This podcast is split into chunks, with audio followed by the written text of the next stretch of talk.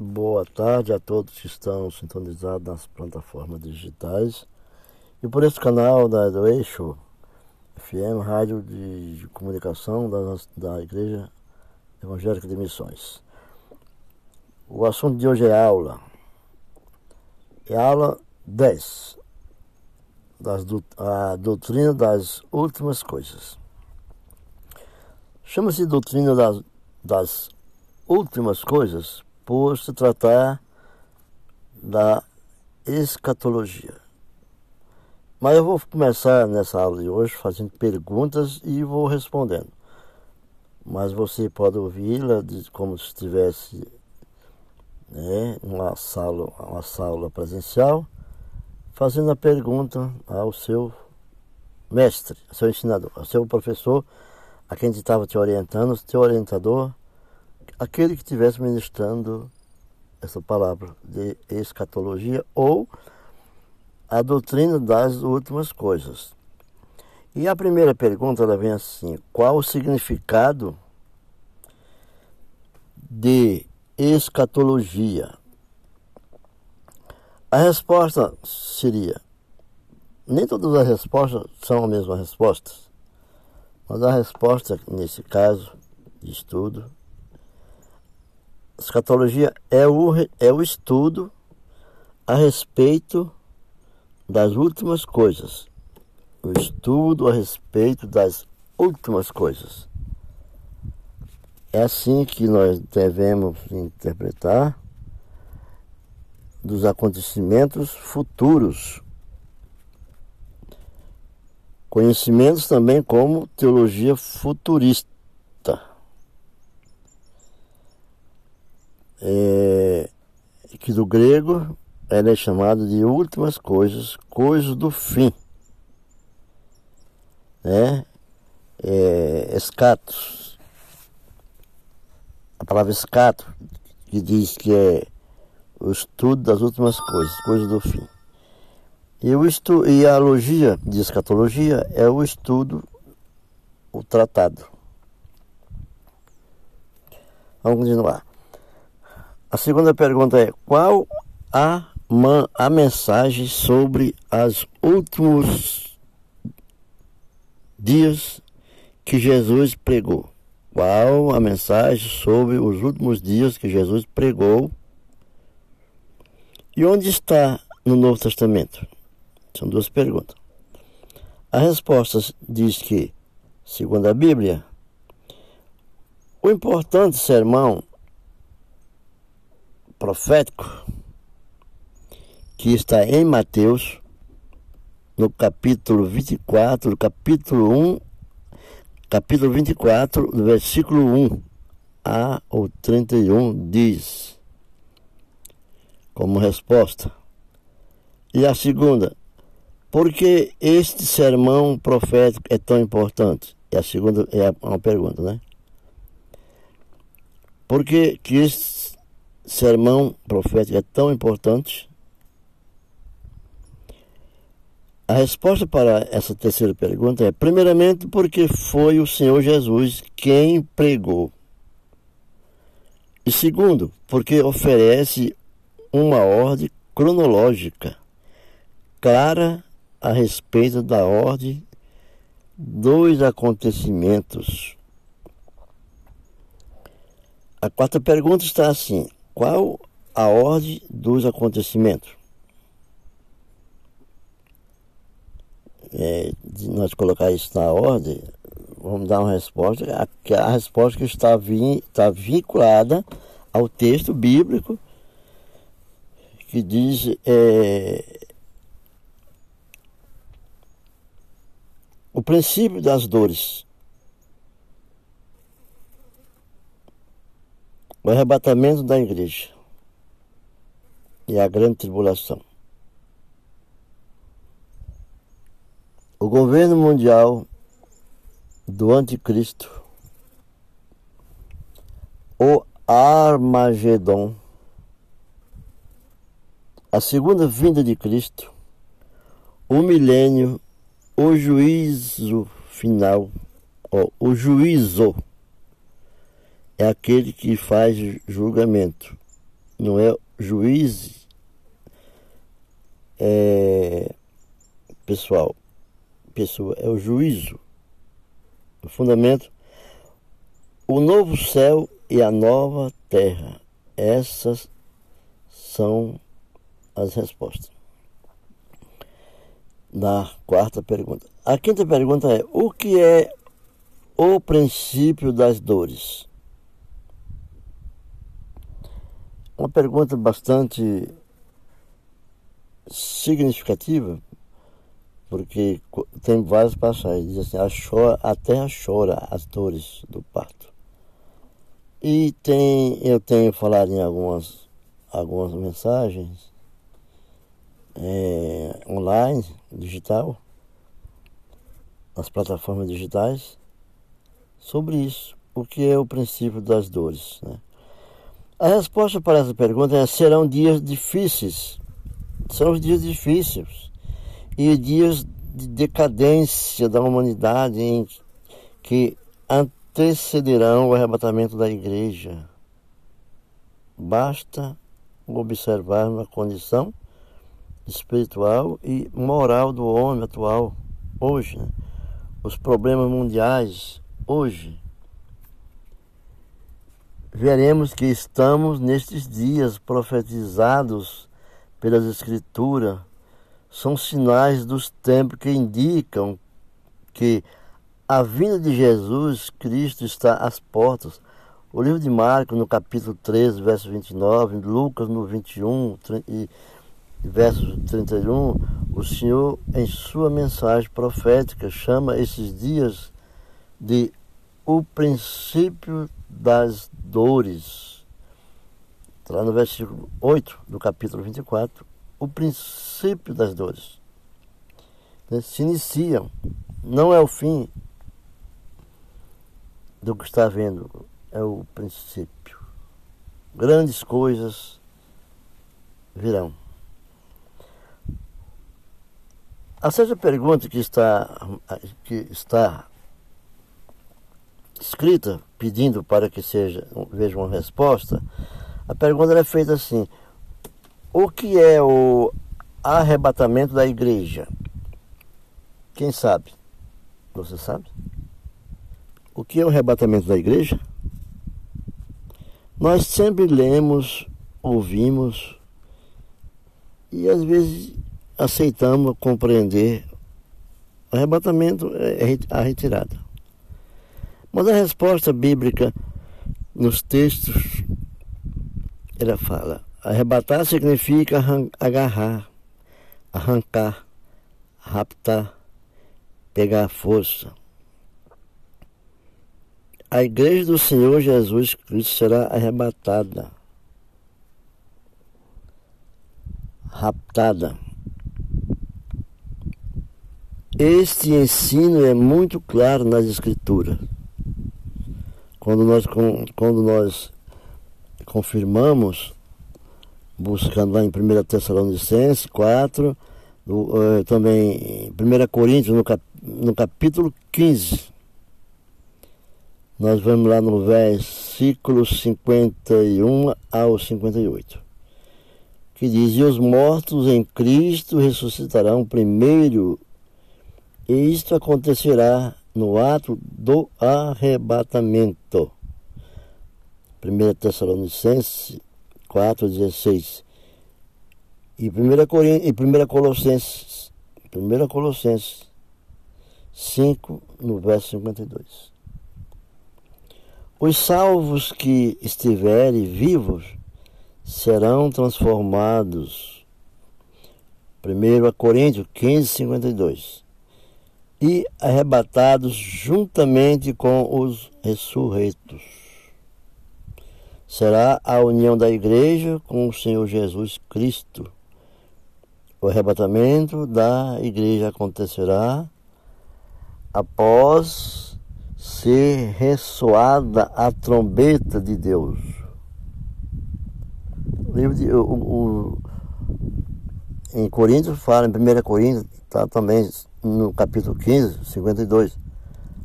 E poderá ser a qualquer momento Nós não sabemos qual o momento que diz: o Senhor não manda avisar, virá sorrateiramente como um ladrão. Mas essa expressão, se nós pensarmos bem, nós já estamos tendo os avisos. Não vamos ser enganados. Só aqueles que querem ser enganados. Devemos, mas com isso não tem momento para ser avisado, mas o Senhor fala que devemos viver vigilante. Isso quer dizer, devemos ler, pensar, analisar, refletir, adquirir o conhecimento sobre a palavra e pedir a sabedoria divina que o Espírito Santo fale conosco para nós termos um discernimento do que será da nossa vida nesses momentos. Porque está bem claro, devemos vi viver vigilante, pois não podemos precisar o dia e nem a hora. Mateus 24, 36, 42, 44 em Atos 1, versos 7 e 8, 2 Pedro 3, 9 e 10. Então é isso, meus caros ouvintes, leitores, que a palavra do Senhor diz. Numa, a pergunta 7, a pergunta 7 ela diz, ela pergunta, o que é o, o que é a grande tribulação? Pode me explicar um pouco? Sim. De acordo com as escrituras, a grande tribulação, de acordo com a, a, a doutrina das, das, né, das novas coisas, a doutrina escatológica diz, a escatologia fala que, que após o arrebatamento da igreja, após o arrebatamento da igreja, depois do arrebatamento, começará no mundo a grande tribulação, que será um período de sofrimento com proporções muito grandes que o mundo jamais experimentou. O mundo jamais experimentou. Então é uma expressão bastante merecedora da nossa atenção, de amor ao próximo e de confiança, confessarmos nossos pecados para que nós tenhamos salvação, confessar os nossos pecados. E pedir ajuda àquele a quem está designado para nos ajudar em oração. Porque Deus está dando aviso. Deus diz, é nunca visto, nunca imaginado. Esse tempo é chamado a grande tribulação. A grande tribulação será um período grande de governo mundial do anticristo. E esse tempo coincidirá com a septuagésima semana de Daniel. Essa septuagésima semana de Daniel é um período difícil de nós entendermos. Qual o significado do Amagedon? Pergunta 8. Qual o significado do Armagedon? A resposta para esse caso, ela está através do profeta. Ela diz que será o acontecimento em que ocorrerá a, a batalha do Armagedon, conforme a descrição do Apocalipse, no capítulo 16, do verso 12 ao verso 21 capítulo 16, Apocalipse, do versículo 12 ao versículo 21. E marca o fim do período da grande tribulação e o início do milênio.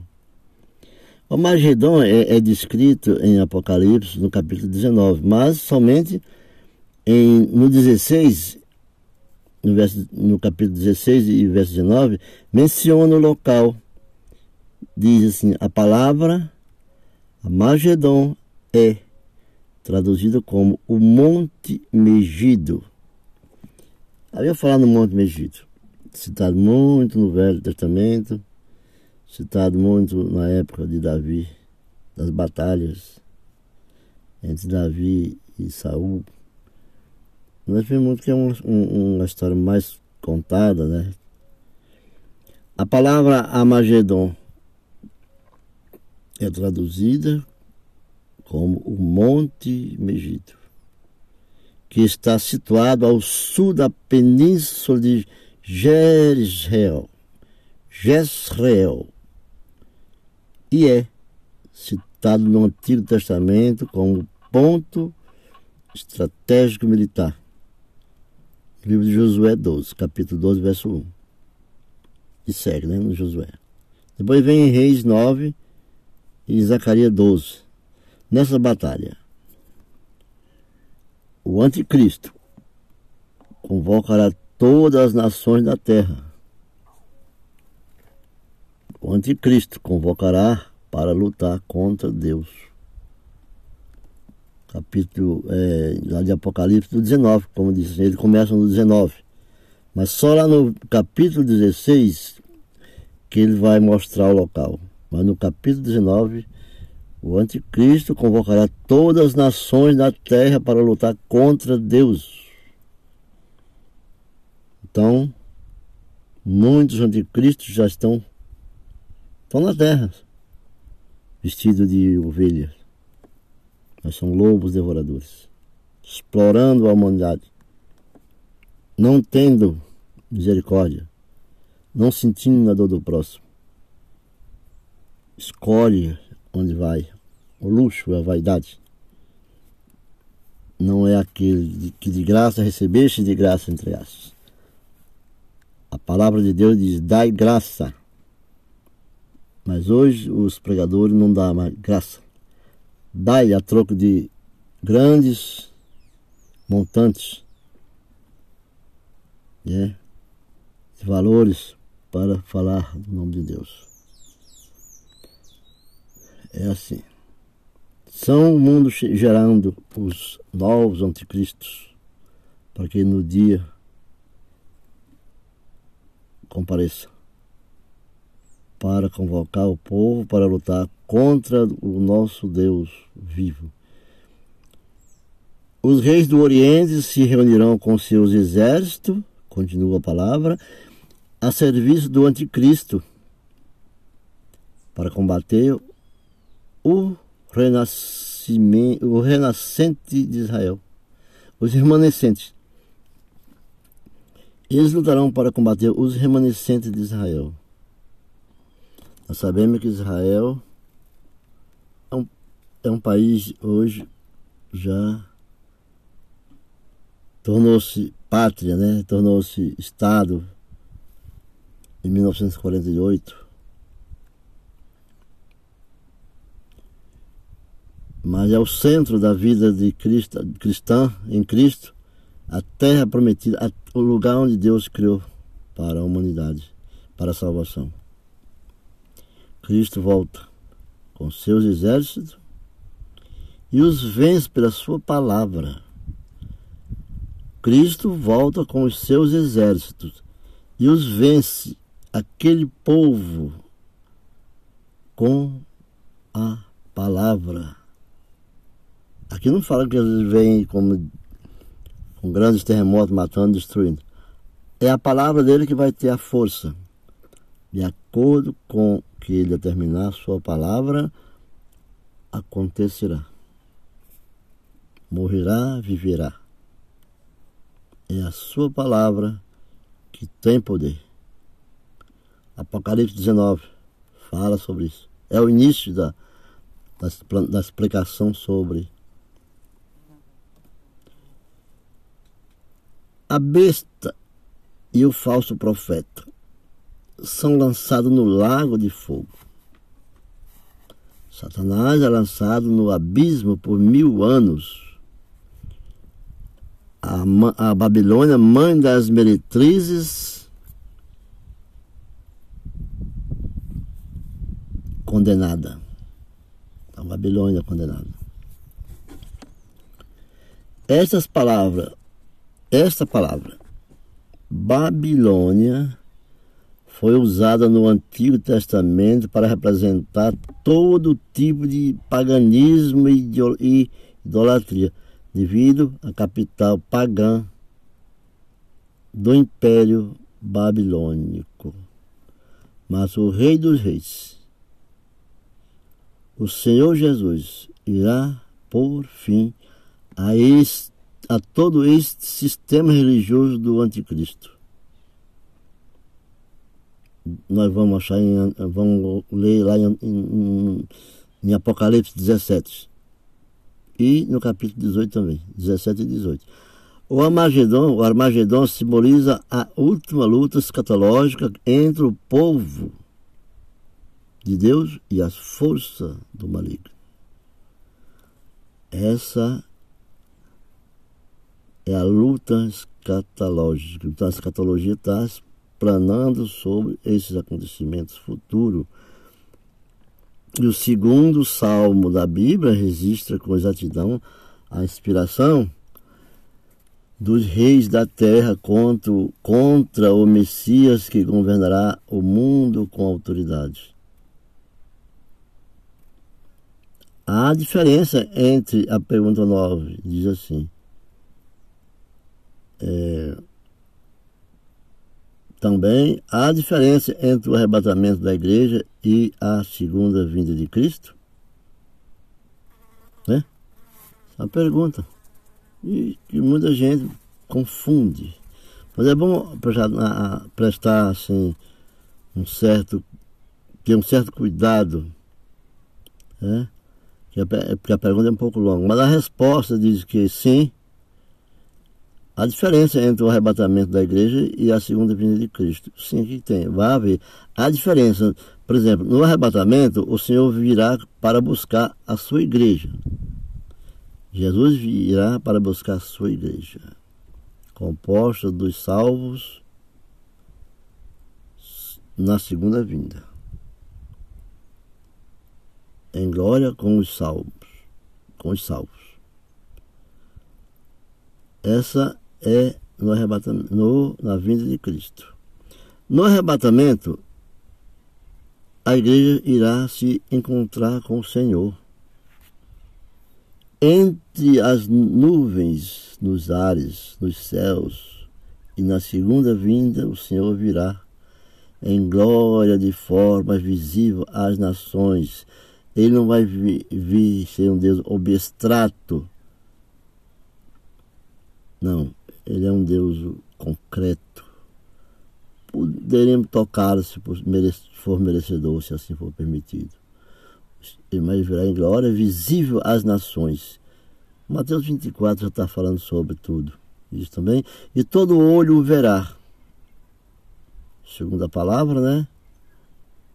E todos, e todos confessarão que Ele é o Senhor.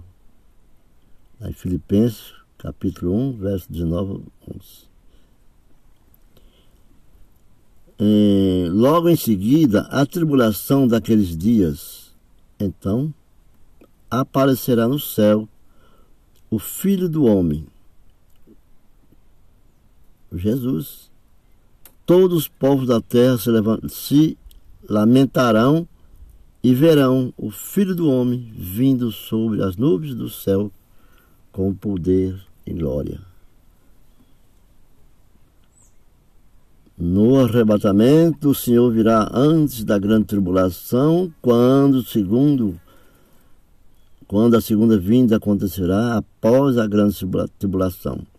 O, o é, entre no contexto da batalha do Armagedon, lendo em Zacarias, o livro de Zacarias, no capítulo 14, do verso 1 até o verso 5, nós vemos a referência à segunda vinda de Jesus.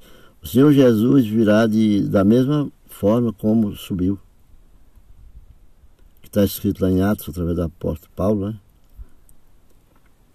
Lucas, aliás, através do apóstolo Lucas, escreveu lá em Atos. E virá com as nuvens e todo olho o verá. Apocalipse 1, 7. O que significa o milênio? É a décima pergunta. Né? O milênio é um período de mil anos em que Jesus, juntamente com a sua igreja glorificada, governará a terra. Esse governo não irá alegórico nem simbólico, mas real, concreto, visível, se possível, diríamos assim, apalpável. Nossa expressão como simples é, tradução. Visível né, para todos. Então, o começo do milênio terá início no fim da grande tribulação, quando ocorrerá o Amagedon e a segunda vinda de Cristo, conforme vimos. vimos. A besta, o anticristo e o falso profeta serão vencidos e lançados no lago de fogo. Mentirosos, pregadores, falsificadores, aqueles que falam em nome de Cristo por interesse próprio, vendendo a palavra do Senhor, mentindo e recebendo mensagem à vez do, do próprio anticristo, do mundo caído, mundo decaído. Não sabe fazer a diferença entre o Senhor e o senhorio. Jesus Cristo virá, irá governar a terra a igreja governará com Cristo. Satanás não vai influenciar nas nações e o mundo irá receber influência somente do príncipe da paz. Lá em Isaías 9, 6, já está avisado há muito tempo. No Velho Testamento, será um período de harmonia e paz no mundo inteiro. Então, nós tivemos períodos tortuosos, tenebrosos, feios, mas o Senhor promete, e essa promessa se cumprirá da grande glória do Senhor em nossas vidas. Uma mudança radical no mundo, nos aspectos moral, espiritual, social e filosófico. O profeta Isaías falou, lá no capítulo 11, capítulo 60, e 65, Zacarias também fala, será iniciada a obra de restauração da terra. Lembro também lá no Velho Testamento, em Isaías 55, Ezequiel. As máquinas de guerra serão transformadas em máquinas de agricultura. Porque assim diz o Senhor como será o juiz Assim diz o Senhor, porque Ele é o juízo da terra e de todas as coisas.